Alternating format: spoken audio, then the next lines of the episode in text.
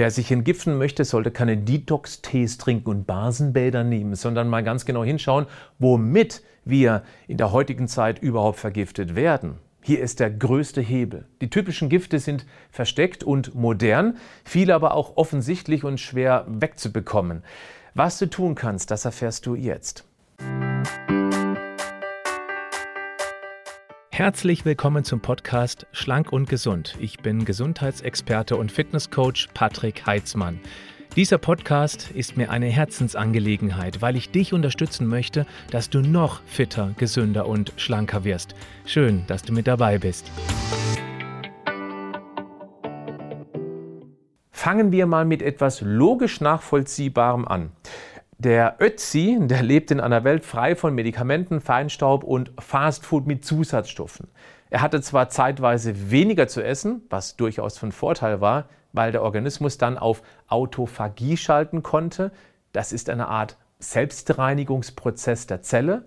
Und dieses Essen war sicher vitalstoffreicher als die heutige Industrieernte. Und das ist ein ziemlich wichtiger Punkt, weil unser Hauptdetox-Organ, die Leber, in einem zweistufigen Prozess plus die Ausleitung eine Menge verschiedener Vitalstoffe und Proteinbausteine benötigt, um das überhaupt erst zu ermöglichen. Nur damit du das einmal gehört hast, was ich mit einer Menge meine. Die Leber braucht dafür Vitamin B2, B3, B5, B6, B9, B12, dann Phospholipide, Flavonoide, Glutathion, Selen, Magnesium, Mangan, Vitamin E, Vitamin C, Zink, Coenzym Q10, die Aminosäuren Methionin, Cystein, Glycin, Glutamin, Taurin und auch Cholin. Was denkst du, wie dieser aufwendige Entgiftungsprozess funktioniert, wenn da irgendetwas und dann noch auf Dauer im Mangel ist?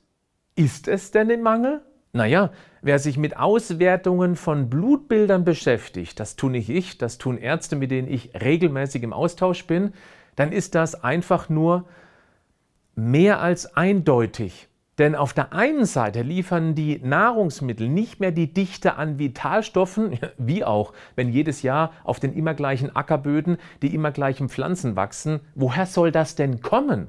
Auf der anderen Seite haben wir eine erheblich höhere Mehrbelastung an potenziellen Problemstoffen, mit denen unser Organismus dauerkonfrontiert wird. Medikamente, wie zum Beispiel die Pille.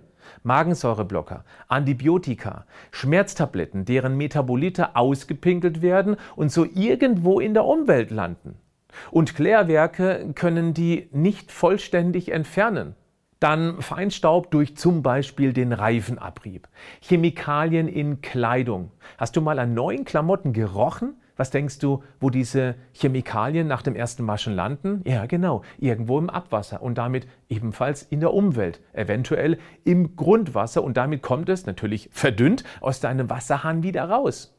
Auch in Kosmetika werden langfristig problematische Chemikalien verarbeitet, die dann täglich auf der Haut und teilweise im Körper landen, wo sich hauptsächlich die Leber drum kümmern muss. Wow, du hast noch nicht abgeschaltet? Respekt, du bist offensichtlich ganz hart im Nehmen. Es geht leider weiter, aber ich habe auch gleich eine Gegenstrategie für dich. Wie sieht es aus mit den unzähligen Pestiziden, die zwar im Einzelnen die gesetzlich vorgegebenen Grenzwerte nicht überschreiten, wo man sich fragen darf, wer solche Grenzwerte eigentlich festlegt, in Summe aber einen Cocktail ergeben können, bei dem niemand weiß, wie es sich langfristig auswirken könnte? Ötzi hatte früher sicher auch weniger geraucht und war selten besoffen. Auch das sind Gifte, die der Körper loswerden möchte. Und je nachdem, durch welche Giftbrühe der Thunfisch geschwommen ist, kann er so viel Methylquecksilber aufsammeln, dass er wohl auch als Fieberthermometer taugen würde.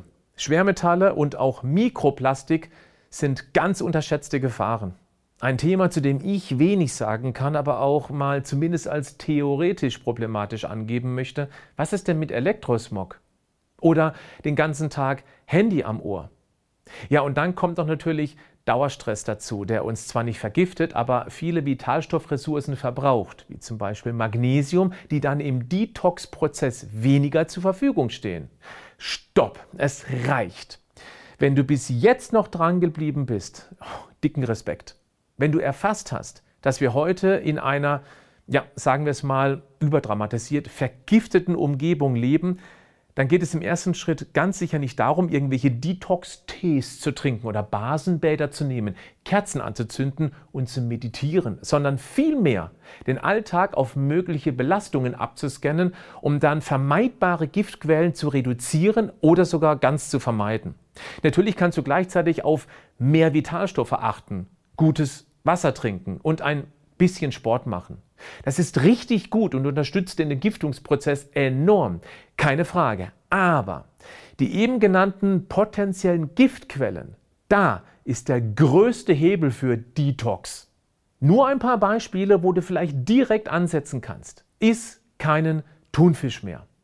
Besorge dir eine Osmose-Wasserfilteranlage, nutze ich schon selbst seit boah, über 15 Jahren und nein, ich verkaufe keine.